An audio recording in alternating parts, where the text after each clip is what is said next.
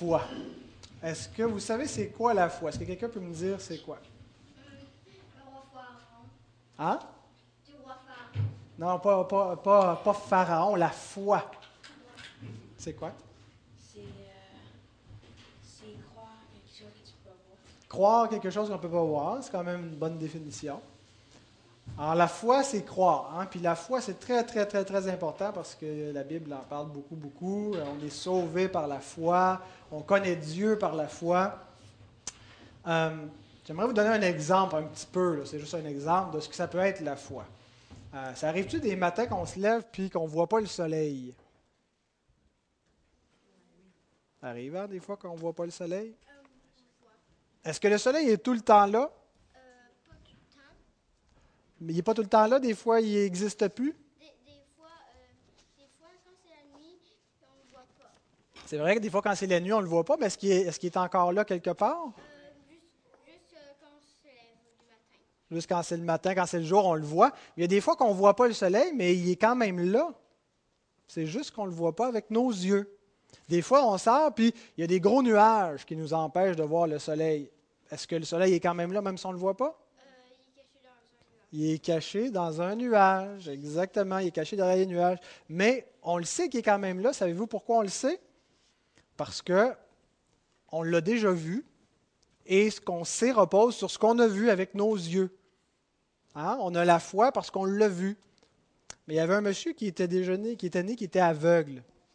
Il n'avait jamais vu le soleil. Puis quand ses amis lui parlaient du soleil, il dit Ben voyons donc. Il dit Moi, je ne crois pas ça, que dans le ciel, là, il y a une grosse, grosse, grosse, grosse boule de feu là, qui est des milliers de fois plus grosse que la Terre, qui flotte comme ça, qu'il n'y a rien qui la soutient, qu'elle brûle comme ça sans arrêt, sans jamais s'éteindre. Vous voulez me faire croire ça? Je ne crois pas ça, ça ne se peut pas. Qu'est-ce que vous pensez de ce monsieur-là?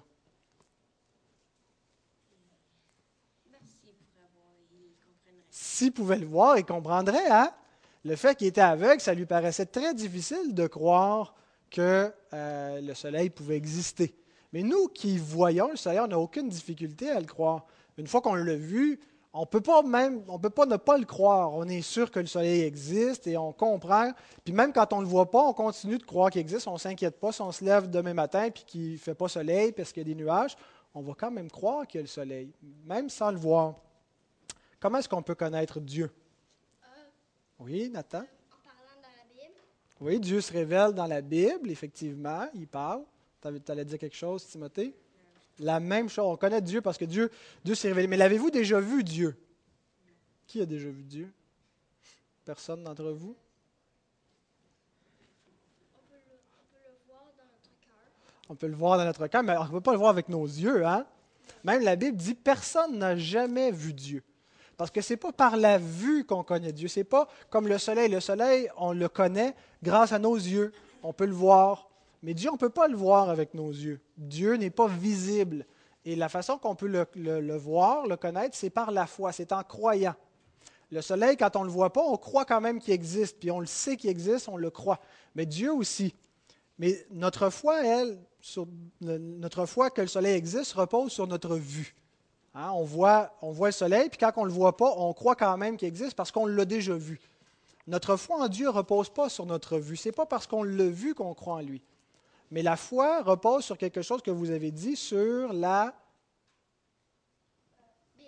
la Bible, la parole de Dieu. Exact, parce que c'est Dieu qui a parlé, puis notre foi euh, euh, repose sur sa parole. Mais vous savez, l'homme, quand il vient au monde, il est aveugle spirituellement. Il n'est pas capable de voir que la Bible, c'est la parole de Dieu. Mais une fois qu'il l'a vu, une fois que Dieu lui a donné avec son cœur, comme tu as dit tantôt, Nathan, on le voit avec les yeux de notre cœur. Quand Dieu ouvre les yeux de notre cœur, puis nous permet de voir par sa parole que, la Bible, c'est la parole de Dieu, eh bien là, on voit Dieu, on le voit par la foi. Et c'est comme ça que on arrive à croire, qu'on arrive à comprendre qui est Dieu, qu'on arrive à comprendre qu'est-ce que c'est que la vérité. Alors ce matin, je vais parler un petit peu plus de la foi. On va lire un texte de la Bible qui nous explique c'est quoi la foi. Alors, ça va être important d'être attentif, parce que même si ça s'adresse à l'Assemblée, ça s'adresse aussi à vous. Merci pour vos belles réponses, les enfants.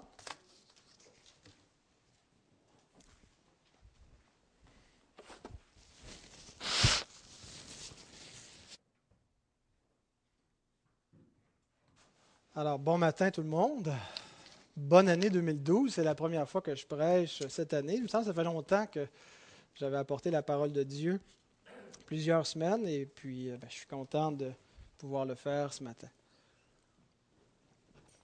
Je vous invite à ouvrir la parole du Seigneur dans l'Épître aux Hébreux.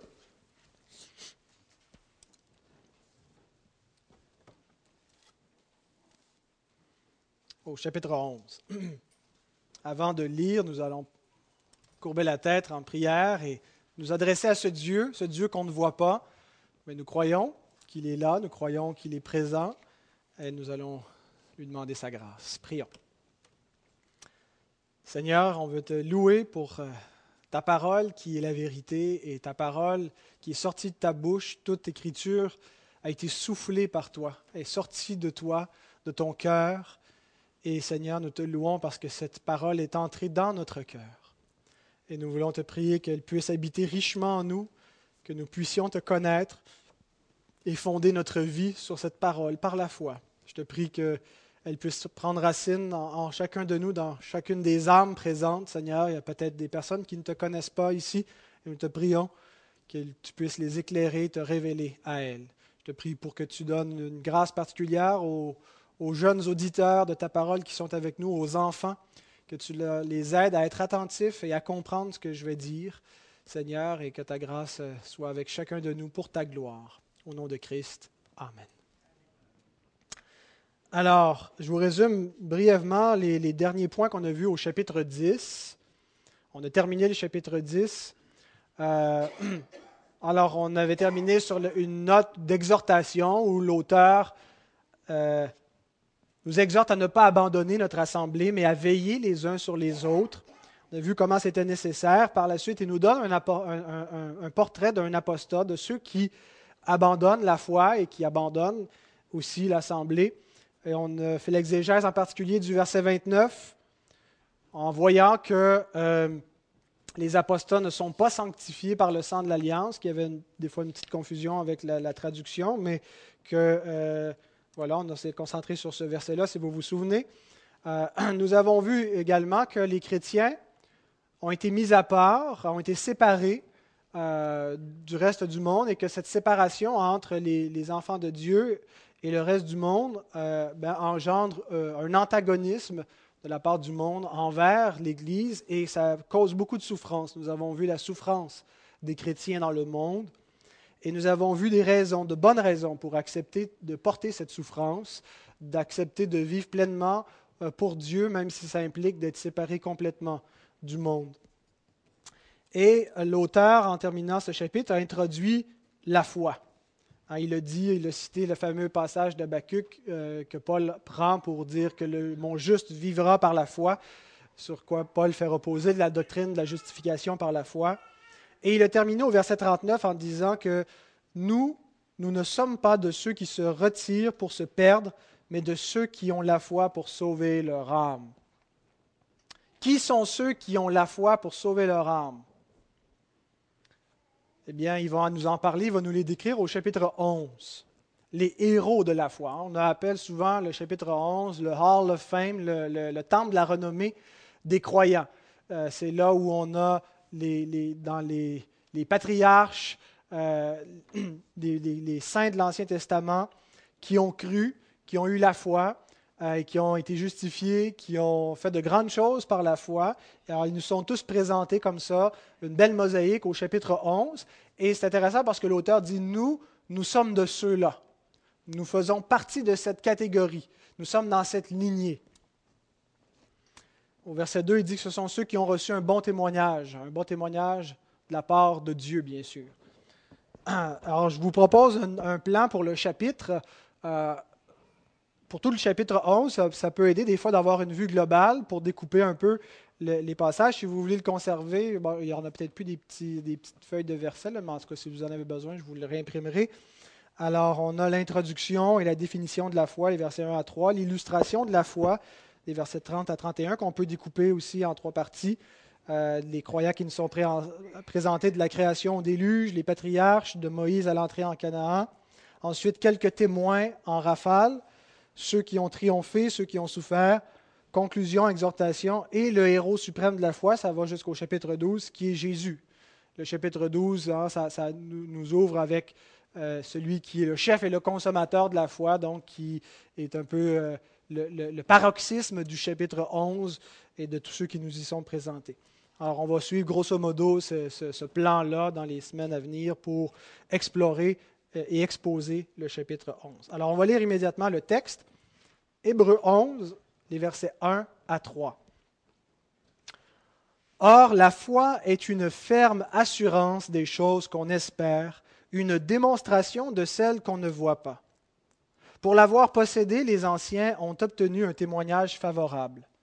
C'est par la foi que nous reconnaissons que le monde a été formé par la parole de Dieu, en sorte que ce qu'on voit n'a pas été fait de choses visibles.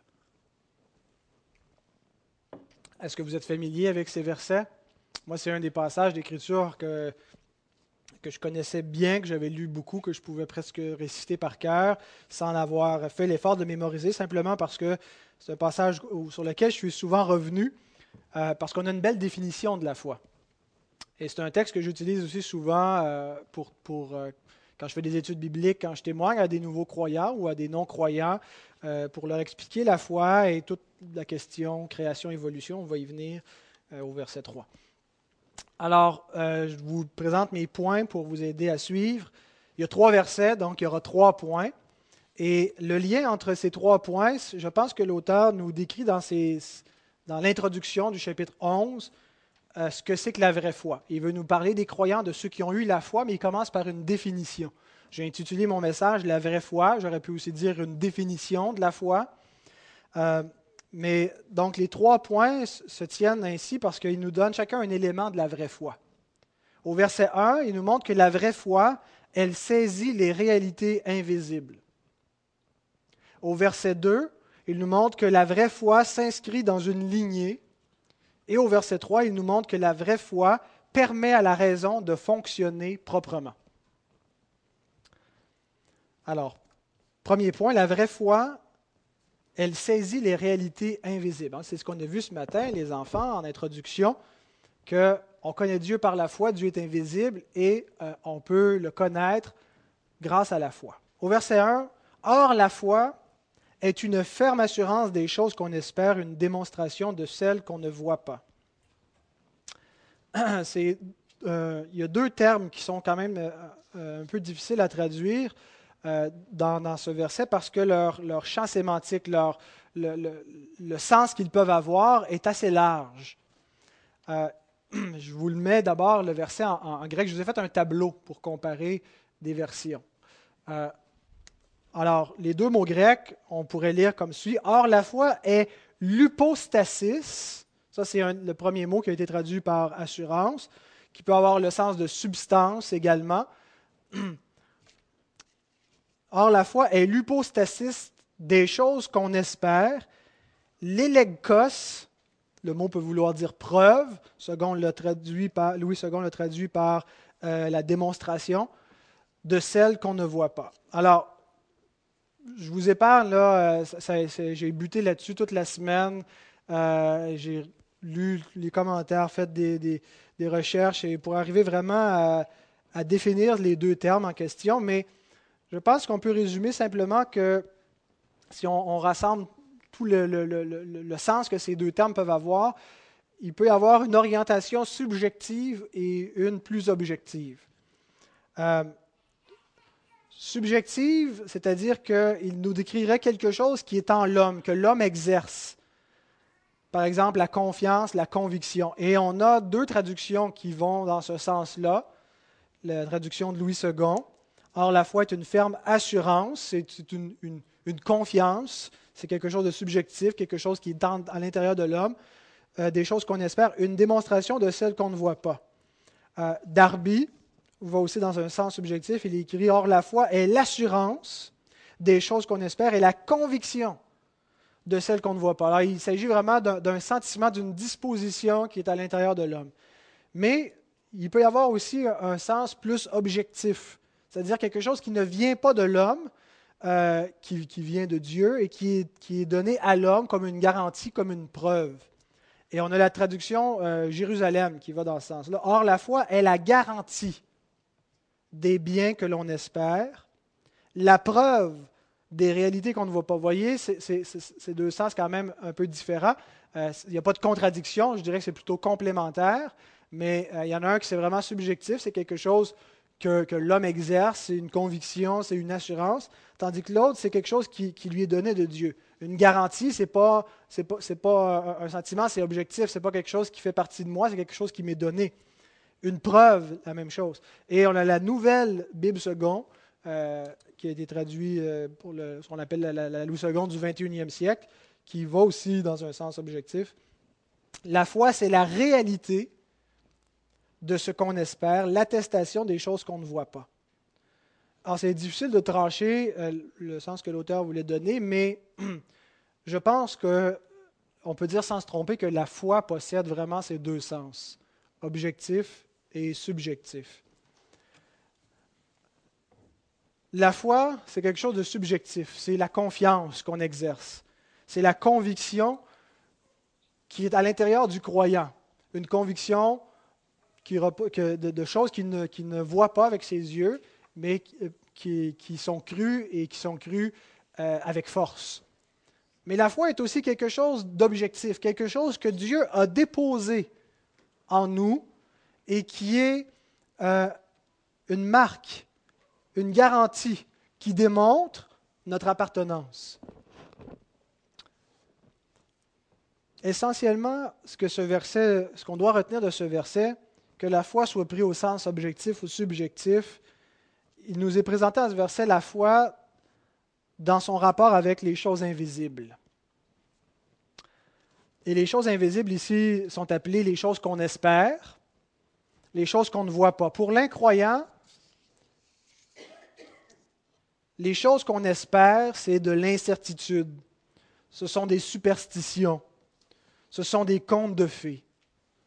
Ce n'est rien de tangible, ce sont des croyances ancestrales, ce sont des, des, mythes. Mais pour nous, les choses invisibles, les choses qu'on espère, les choses qu'on ne voit pas, dont il est question au verset 1, ne sont pas des incertitudes, des, superstitions ou des mythes, mais ce sont des réalités, mais des réalités d'une certaine nature. Il y a des réalités visibles et tangibles comme cette tribune, ce pupitre, qu'on peut toucher, qu'on peut mesurer, qu'on peut quantifier, mais il y a aussi des réalités invisibles qui n'appartiennent pas à la sphère physique de l'existence. Comment est-ce qu'on possède les réalités physiques, les réalités qu'on voit? Bon, on les possède physiquement. Euh, vous êtes propriétaire de votre maison, ceux qui, sont propriétaires. Euh, vous avez une maison qui est localisée quelque part. On pourrait déterminer sur le globe la, longitude, la latitude euh, de l'emplacement. Puis vous avez probablement un bout de papier quelque part, un, un, acte notarié qui vous déclare légalement propriétaire de ce bien. Et c'est comme ça qu'on qu est qu'on est possesseur, qu'on possède les réalités terrestres. Mais ce n'est pas ainsi qu'on possède les réalités célestes, les réalités invisibles. Nous les possédons par la foi. Nous n'avons pas vu le Christ. Nous n'avons pas vu qu'il est ressuscité. Nous ne l'avons jamais rencontré. D'ailleurs, Pierre nous dit dans 1 Pierre 1.8 que nous l'aimons sans l'avoir vu. Nous croyons en lui sans le voir encore.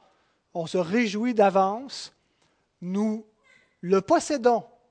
Christ est à nous, nous sommes à lui, et ce lien, c'est par la foi. C'est en croyant. Nous n'avons pas vu le ciel, mais nous croyons et nous savons que nous en sommes citoyens, résidents, par la foi. La foi est ce qui fait que ce que nous croyons n'est pas théorique, mais réel. Lorsque nous parlons de Dieu, Beaucoup de gens vont parler de Dieu comme ils vont en parler de manière conceptuelle. Même les athées, lorsqu'ils veulent présenter leur athéisme, sont obligés de présupposer Dieu pour expliquer la réalité dans laquelle nous sommes, en excluant Dieu de cette réalité. Alors, ils doivent se référer à Dieu comme un concept, un concept qui n'a pas de réalité véritable, qui n'existe pas. Nous croyons que Dieu a une réalité. Indépendamment de ce que, l'homme peut penser de lui, Dieu existe en lui-même, par lui-même, et tout existe par lui, tout est dérivé de Dieu. Et c'est par la foi que cette, croyance en fait quelque chose qui n'est pas seulement une théorie, mais qui devient une réalité dans notre vie. Nous ne vivons pas théoriquement comme si Dieu existait théoriquement. Nous vivons comme si Dieu existe réellement. Et notre vie est fondée parce que nous avons la conviction que Dieu existe réellement, nos décisions, notre façon de vivre ne vient pas, n'est pas fondée sur une théorie seulement, mais sur une conviction, sur une assurance que c'est vrai, que Dieu est réel. Et c'est la foi qui fait la différence entre supposer quelque chose théoriquement et à s'approprier ce concept qui devient beaucoup plus qu'un concept, qui devient une réalité pour nous. En termes plus simples, on parle de la foi comme quelque chose de personnel. Lorsque nous témoignons aux gens qu'on veut leur expliquer que croire en Dieu, ce n'est pas simplement croire que Dieu existe. Ce n'est pas simplement croire que le christianisme, c'est la vérité. C'est d'avoir une foi personnelle. C'est une foi qui s'approprie. C'est croire en lui pour vraiment s'approprier la connaissance qu'il a révélée et avoir une relation avec lui par la foi. Hein, on parle de la foi comme quelque chose de personnel. As-tu une foi personnelle en Dieu? Est-ce que Jésus est ton sauveur personnel? Qu'est-ce qu'on veut dire par là? On veut dire, est-ce que tu le connais personnellement? Est-ce que tu crois réellement qu'il est réel et que si tu crois en lui, tu vas avoir une véritable relation avec lui? Alors, la foi nous place dans un rapport avec les choses invisibles, mais en fait, des choses qui deviennent réelles pour nous et non pas seulement théorique. Un autre exemple, c'est celui de l'adoration. Nous adorons par la foi. Ce matin, nous adorons quelqu'un qui n'est pas absent. Il est présent parmi nous. Lorsque nous nous assemblons à son nom, il est au milieu de nous. Il siège au milieu de la louange de son peuple. Pourtant, ce matin, il n'y a personne qui a vu Jésus-Christ avec ses yeux mais nous avons la conviction, la foi qui est là, et c'est par la foi que nous l'adorons, et que nous lui apportons le sacrifice de louange, que nous lui apportons nos offrandes, que nous sommes venus écouter sa parole. C'est lui que nous écoutons. Et c'est la foi qui permet la réalité de cette adoration, que ce n'est pas dans l'air, que ce n'est pas entre nous que ça se passe, mais que c'est réellement une communion avec Dieu. Et d'ailleurs, il le dit, l'auteur, euh, au verset 6, Or, sans la foi, il est impossible de lui être agréable, car il faut que celui qui s'approche de Dieu croit que Dieu existe, c'est-à-dire croit qu'il est, croit qu'il est là, et qu'il est le rémunérateur de ceux qui le cherchent. Et généralement, la conversion est marquée par une prise de conscience que Dieu est là. On a pu avoir une idée floue de Dieu toute notre vie, mais un bon moment donné, lorsqu'on se convertit, ce qui arrive souvent, c'est qu'on réalise que Dieu est là, qu'il nous voit, qu'on est sous son regard, qu'on est en sa présence. Moi, c'est vraiment l'expérience que j'ai faite le jour où, euh, je me suis converti, de prendre conscience de la réalité de Dieu. Ce n'est pas simplement une religion, ce ne sont pas simplement des choses théoriques pour mener une bonne vie. Dieu est réel, Dieu est là de se sentir sous son regard, de se sentir en sa présence, pas euh, une sensation physique, une prise de conscience par la foi. Et c'est comme ça que nous vivons, et c'est comme ça que nous venons l'adorer, c'est par la foi. Or, la foi est une ferme assurance des choses qu'on espère, des choses qui appartiennent à l'espérance, une, une conviction de celles qu'on ne voit pas, des choses invisibles. La foi nous place dans un rapport avec les choses invisibles qu'on ne peut pas posséder matériellement comme le reste, mais qu'on possède par la foi. Alors, premier point, donc, la foi saisit les réalités invisibles. Sans la foi, il est impossible de s'approprier, de saisir, de connaître ces vérités-là. Sans la foi, il est impossible de connaître Dieu. Il y a beaucoup de gens qui veulent connaître Dieu euh, en disant, ben moi, je suis comme Thomas, hein, je, dois, je dois voir pour croire. Si Dieu me parle, si Dieu se révèle, je vais croire. Mais autrement, je ne croirais pas bien. Dieu est connaissable par la foi. Sans la foi, il est impossible de saisir ces vérités-là, il est impossible de lui être agréable, d'être approuvé, comme ceux qui nous sont présentés au verset 2. Le deuxième point. Pour l'avoir possédé, la foi, les anciens ont obtenu un témoignage favorable. la vraie foi s'inscrit dans une lignée. Est-ce que vous connaissez Tim Thibault? Come on. You gotta know Tim Thibault. Qui connaît Tim Thibault? Ah, ça, c'est ceux qui écoutent RDS ou qui lisent les journaux. Hein? qui est Tim Thibault, Roger? Des Broncos. Est-ce qu'il a gagné hier?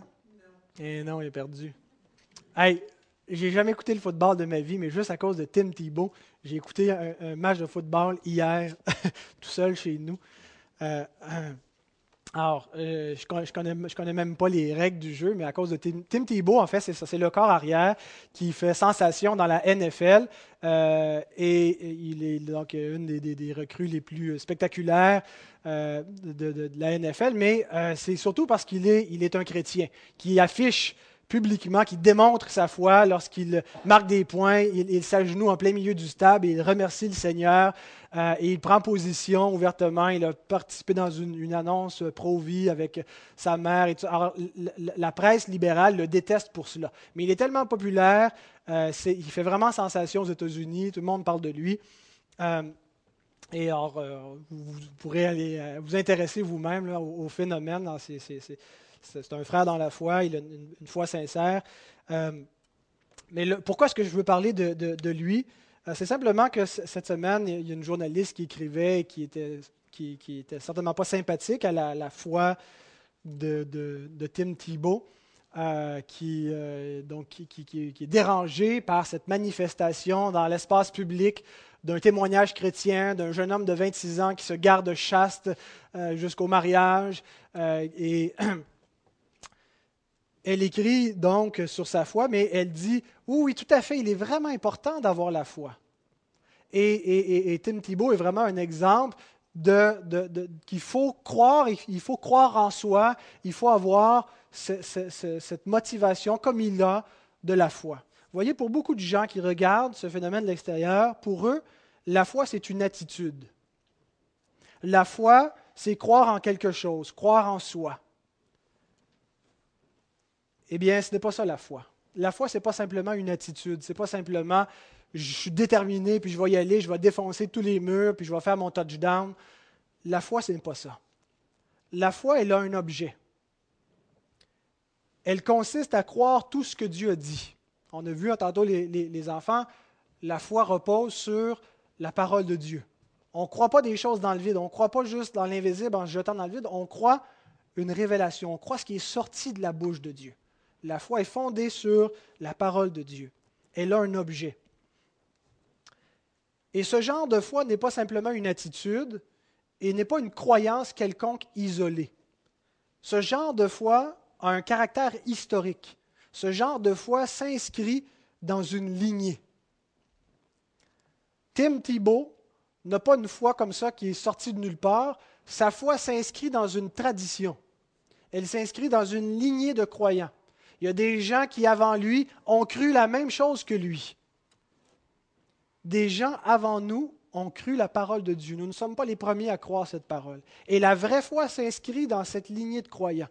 Elle ne peut pas s'isoler. Il y a beaucoup de gens qui veulent réinventer la foi, Il faut laisser derrière nous les grands mouvements de réforme, la doctrine, puis on fait un, christianisme pour nous, pour le 21e siècle, qui soit pertinent pour nos contemporains. On veut isoler, c'est de l'isolationnisme la vraie foi s'inscrit dans une lignée, elle a une continuité parce qu'elle demeure la même toujours. Elle n'est pas une attitude, c'est la foi, c'est ceux qui ont reçu un bon témoignage. Verset 2. Pour l'avoir possédé, les anciens ont obtenu un témoignage favorable. Et c'est de la part de Dieu, c'est ce qu'on appelle en, en théologie un passif théologique. Ils ont reçu un bon témoignage, littéralement, ils ont euh, été favorablement approuvés. Et ce passif-là implique que quelqu'un a donné ce témoignage favorable. Et ce quelqu'un, c'est Dieu. C'est Dieu qui a déclaré juste Abraham et Moïse et tous ceux qui font partie de cette lignée. Je trouve ça euh, vraiment intéressant que le chapitre 11 nous montre que le christianisme n'est pas une foi qui a émergé au premier siècle, comme certains le croient. le christianisme est une foi qui existe depuis la création. Au, premier siècle, c'est l'accomplissement de, de l'attente des promesses, et puis là, ça prend une expansion parce que le Christ est venu. Mais en fait, c'est la continuité, ce n'est pas une nouvelle foi qui vient en rupture avec tout ce qui était avant.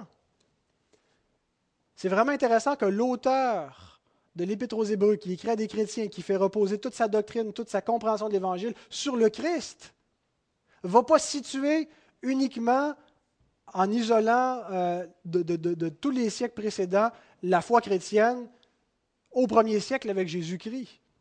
Mais qu'est-ce qu'il nous montre pour illustrer cette foi chrétienne? Il part de la création.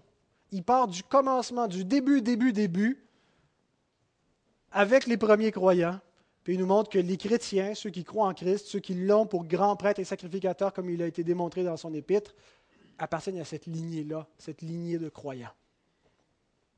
Le vrai croyant, c'est celui qui peut s'identifier à la foi d'Abraham, de Moïse, de David. Et nous devons savoir que nous avons quelque chose en commun avec ces gars-là, avec ces croyants-là. Si nous avons l'impression que euh, nous n'avons rien à voir avec eux, et souvent c'est, une, des, caractéristiques de la fausse foi, elle s'isole de- de- de- des siècles précédents, elle, elle rejette la doctrine passée, Euh, on veut réinventer. La vraie foi s'inscrit dans une lignée de croyants. Il y a une chanson, il y a un groupe euh, Kidman, Kidman Call, on écoutait souvent ça en Caroline quand on a commencé à se fréquenter, Euh, et, l'album s'intitule A Long Line of Leavers, une, grande lignée euh, de leavers, de, gens qui ont été appelés hors du monde, et c'est à cela que, nous appartenons comme croyants. Hein, comme, comme, comme baptistes au, au 21e siècle, il n'y avait pas beaucoup de baptistes dans le temps d'Abraham puis dans le temps de Jésus. Eh bien, nous sommes dans la même lignée néanmoins, c'est la même foi qui continue. Et finalement, la vraie foi permet à la raison de fonctionner proprement.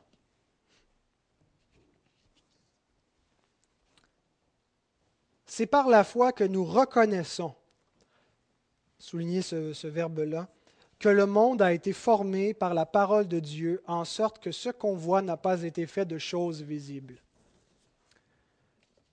La foi permet à la raison de bien fonctionner. Le mot reconnaissons, c'est le verbe noéo.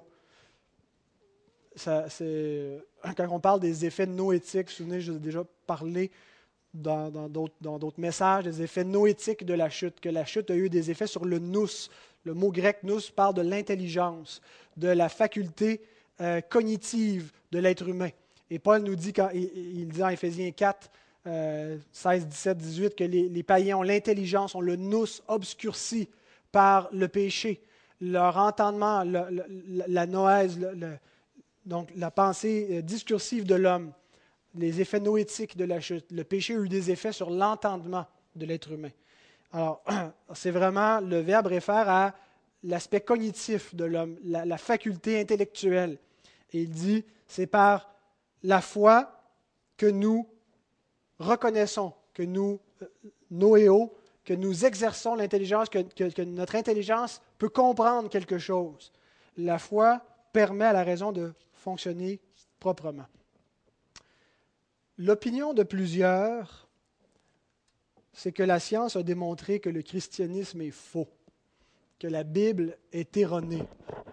C'est une idée reçue, populaire, répandue chez et des gens qui ont beaucoup de condescendance, qui méprisent, qui regardent un peu de haut les croyances chrétiennes. Ils disent, ben voyons, c'est complètement stupide. Vous croyez encore à ça, c'est dépassé et ça a été démontré que c'est totalement erroné sur le plan scientifique. Ah, je parle en particulier concernant la doctrine de l'origine de l'homme, l'origine du monde. Alors, on croit que euh, on peut démontrer la fausseté de la, Bible, en- entre autres avec l'âge de la Terre, euh, la Terre, euh, l'univers qui a des millions, des milliards d'années. Euh, ça ne concorde pas avec ce qu'on retrouve dans, les Écritures. On croit qu'on peut démontrer également que c'est faux de croire que l'homme est arrivé comme ça, que Dieu l'a créé du jour au lendemain, comme un homme déjà fonctionnel. Et parce qu'on sait que l'homme a évolué, on a, on l'a démontré. Eh bien, scientifiquement, vous savez que la doctrine la plus centrale au christianisme est, également scientifiquement fausse. Hein. La doctrine de la résurrection, euh, on peut démontrer que les morts ne ressuscitent pas. Euh, Ce n'est pas très difficile à démontrer. Euh, c'est une constatation, c'est ce qui arrive toujours. Les gens meurent et ils ne se relèvent pas une fois qu'ils sont morts. Alors, c'est faux, Christ n'est pas ressuscité parce que scientifiquement, c'est impossible. L'épistémologie de l'homme moderne est erronée. L'épistémologie, c'est comment est-ce qu'on connaît, la science de la connaissance. Sur quoi repose notre connaissance? Quels sont les présupposés derrière notre connaissance? Euh, Quels sont les moyens par lesquels nous, nous, appréhendons de l'information pour les, les, traduire et que ça donne une connaissance? Alors, tout ça, on appelle ça l'épistémologie. Eh bien, l'épistémologie de l'homme moderne, elle est erronée. Elle exclut un élément essentiel pour comprendre le monde dans lequel l'homme vit, et cet élément-là, c'est la foi. La science et la connaissance naturelle sont essentielles. les chrétiens n'ont jamais méprisé la science. En fait, les, plus grands hommes de science ont toujours été des croyants. Euh, des, défenseurs qui, cherchaient à comprendre l'univers que Dieu a créé. Ils l'ont toujours fait dans un présupposé de foi, euh, dans, le présupposé que cet univers-là est connaissable et compréhensible parce qu'il y a une intelligence qui est derrière, qui l'a composé et qu'on peut expliquer les lois naturelles. Elles sont explicables parce que ça ne tient pas du hasard, il y a une intelligence derrière tout ça. Mais malgré que c'est la science et que la connaissance naturelle est essentielle, elles ne permettent pas une connaissance complète de notre monde, de nous-mêmes, du sens de la vie, de l'origine de la vie. Et la science peut fausser toute la connaissance si on, si on décide de limiter notre connaissance par elle. Si on décide arbitrairement de dire les seules choses qu'on peut connaître sont celles qu'on peut démontrer à l'intérieur des limites de la science, eh bien, on vient de limiter notre connaissance et on vient de fausser notre connaissance. L'erreur de l'homme naturel est la suivante, de l'homme moderne, l'homme naturel moderne, celui qui n'est pas régénéré. Son erreur est la suivante. Il présuppose qu'un monde naturel, nous sommes dans un monde naturel, hein, il y a la nature qu'on peut observer, il présuppose que le monde naturel a forcément une origine naturelle. Il faut qu'un monde naturel ait une origine de même nature, une origine naturelle, et conséquemment, la seule façon de découvrir cette origine passe par un moyen de même nature, un moyen naturel, c'est-à-dire l'observation scientifique. L'erreur, c'est qu'il a décidé de manière arbitraire que le monde a une origine naturelle. En fait, c'est un acte de foi de déterminer ça à l'avance. C'est un présupposé où l'homme a dit le monde naturel a une origine naturelle. Pourquoi en est-il ainsi? Est-ce que c'est une nécessité? Est-ce que c'est une évidence? Est-ce que c'est une démonstration? Et parce que l'homme a déterminé arbitrairement que le monde naturel a une origine naturelle, ben, il cherche par des moyens naturels à découvrir cette chose naturelle et il aboutit avec les théories que nous connaissons. Il constate que la seule façon que le monde peut exister, c'est qu'il faut que l'univers ait des milliards d'années. Et il calcule ça parce qu'il se dit, ben, euh, par exemple, il y a des, étoiles qui sont à des milliards d'années-lumière. Alors, si on voit leur lumière, c'est que ça a pris un milliard d'années pour arriver jusqu'à nous. Donc, il y a des milliards d'années. Mais c'est une équation simpliste.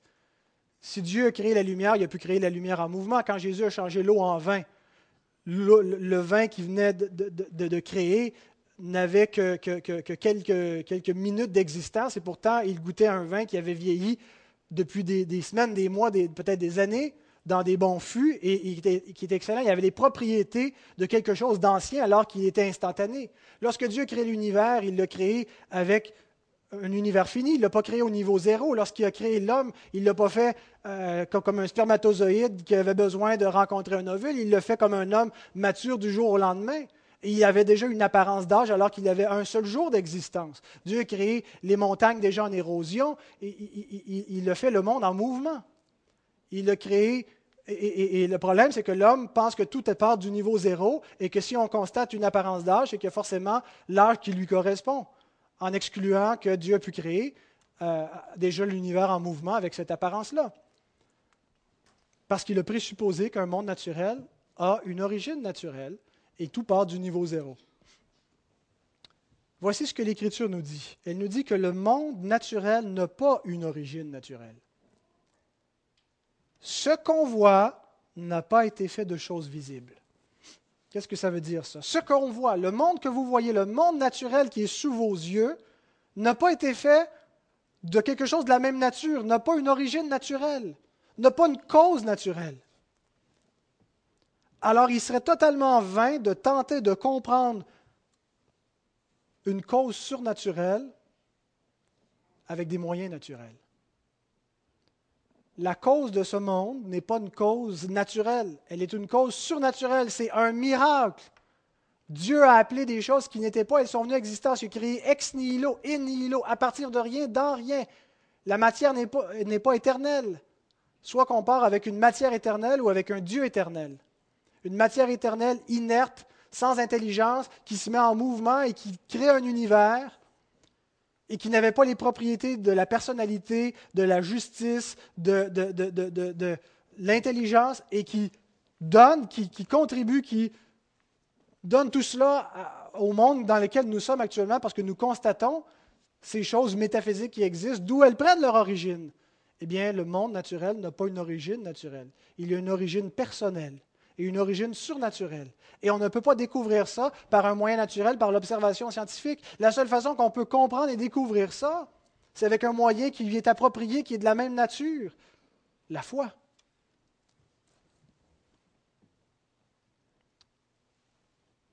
C'est par la foi que nous comprenons. Noéo. C'est par la foi que l'intelligence saisit. La foi est le seul moyen dont la nature correspond à la nature de l'acte qui est à l'origine du monde. Cependant, cette foi, qui est le seul moyen qui nous permet de comprendre, l'homme naturel l'a exclu d'avance. Et il l'a exclu arbitrairement il a déterminé que sa connaissance du monde allait reposer uniquement sur des observations scientifiques. Alors il a exclu d'emblée de son épistémologie la foi parce qu'il a déterminé que le monde naturel avait une cause naturelle. Or, si le monde naturel n'a pas une cause naturelle, mais une cause surnaturelle, l'homme moderne ne pourra jamais savoir quelle est l'origine du monde et va se tromper dans des théories erronées. Et c'est ce qui arrive. Il est aveugle. Il est enflé dans sa connaissance, se croyant sage, il est devenu fou. Il a adoré la chose créée au lieu du Créateur. Il, il s'est fait un Dieu de la création. C'est la nature de l'idolâtrie. C'est par la foi que nous comprenons. Pour l'homme naturel, comprendre par la foi, c'est de la foutaise. Ben voyons. Sacrifier toute l'intelligence, la connaissance, les données scientifiques au profit de la foi, c'est de la bêtise, c'est un suicide de la raison.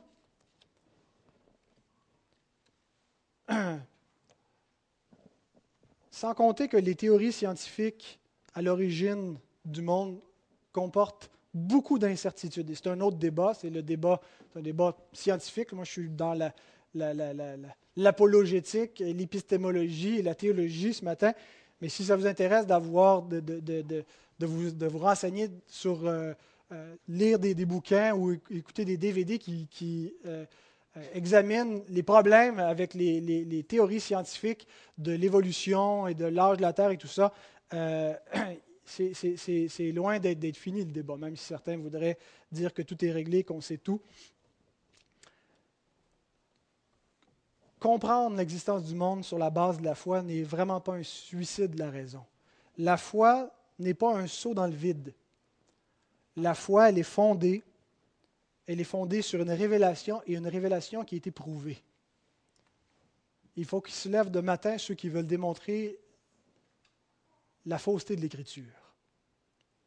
L'Écriture, elle est ouverte, elle est ouverte à la critique, et nous ne croyons pas l'Écriture comme si c'était un livre qui fait ni queue ni tête, qui, est complètement insensé. C'est un livre qui est extrêmement sensé, extrêmement solide une révélation qui est, qui est éprouvée. Et je mets au défi quiconque, et peut-être qu'il y aura des auditeurs Internet, des gens qui sont des sceptiques, qui sont des incroyants, qui sont des athées, d'essayer de démontrer la fausseté des Écritures. Plus on l'étudie, plus elle, elle, s'auto-confirme et elle euh, démontre qu'elle ne peut venir de l'homme. L'Écriture est la parole de Dieu, une parole qui fait autorité. Et Dieu dit ceci à l'homme, Job 38, verset 4, je termine avec ça. Où étais-tu quand je fondais la terre? Dis-le si tu as de l'intelligence. Par la foi, nous comprenons l'origine du monde, parce que Dieu l'a révélé. Dieu a parlé. Mais aussi, nous comprenons le monde lui-même, le monde actuel. Nous ne comprenons pas simplement d'où vient le monde par la foi, mais nous comprenons le monde maintenant. Lorsque notre raison fonctionne en suggestion à la foi, elle fonctionne proprement. Elle fonctionne en soumission à Dieu. C'est par la foi que nous comprenons l'origine de l'humanité, mais que nous comprenons également sa nature, que nous comprenons que nous sommes une création, et que par conséquent, il y a un créateur, et qu'il y a des normes pour vivre à l'intérieur de cette création. Nous comprenons la nature de ce monde et nous savons comment y vivre. Nous savons comment obéir à ce créateur. Nous comprenons le but de cette création et nous comprenons également sa fin, son télos, par la foi. Mais ceci, l'homme naturel ne le comprend pas. Pour lui, il ne peut en juger. C'est une folie. Il ne voit pas ces choses-là. Il est aveugle. Ainsi, la foi permet à la raison de fonctionner proprement. Pour comprendre le monde, mais également pour y vivre, pour savoir de quelle nature il est, savoir où cela mène. Alors voilà, c'était la définition de la vraie foi, une foi qui saisit les réalités invisibles, qui s'inscrit dans une lignée de croyants et qui permet à la raison de bien fonctionner. Que le Seigneur bénisse sa bonne parole. Amen.